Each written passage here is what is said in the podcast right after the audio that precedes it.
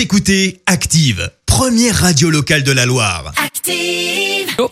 Et maintenant, l'actu média et les audiences télé sur Active. avec Clémence Dubois-Texero pour ce faire.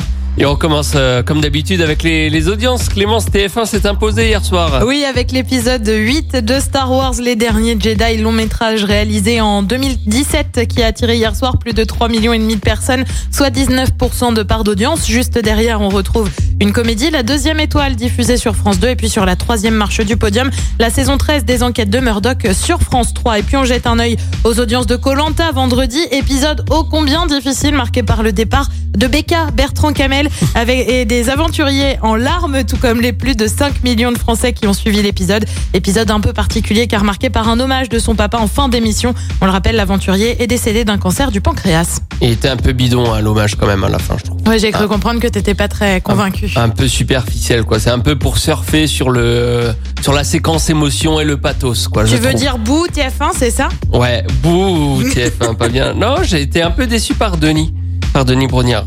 Il m'a un peu déçu là-dessus. Bon.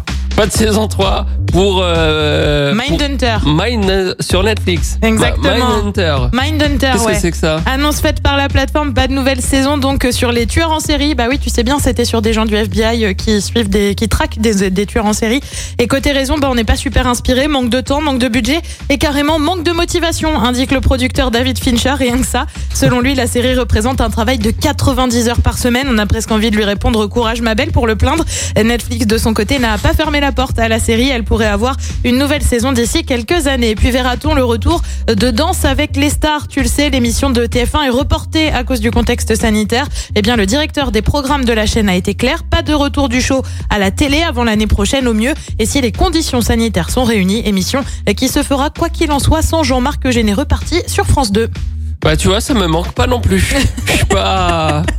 Voilà, Mindhunter, si t'en avais pas parlé, je serais complètement passé à, côté de, cette série. Ah ouais, Ouais, mais dans de toute l'histoire de la série, hein, j'aurais pas su qu'il y avait deux premières saisons. Exactement. Ce soir, on regarde quoi? Comme tous les lundis pendant les vacances, on retrouve euh, Joséphine Ange Gardien sur TF1, sur France 2, un téléfilm consacré à l'autisme. T'en fais pas, je suis là sur France 3. Stéphane Bern, bien sûr, et Secret d'Histoire, euh, consacré ce soir à Léonard de Vinci. Et puis sur M6, bien sûr, L'amour est dans le pré, c'est à partir de 21h05. Ah, Stéphane Bern ce soir, ça, je ne raterai pas. Ah, Écoutez Active en HD sur votre smartphone, dans la Loire, la Haute-Loire et partout en France, sur activeradio.com.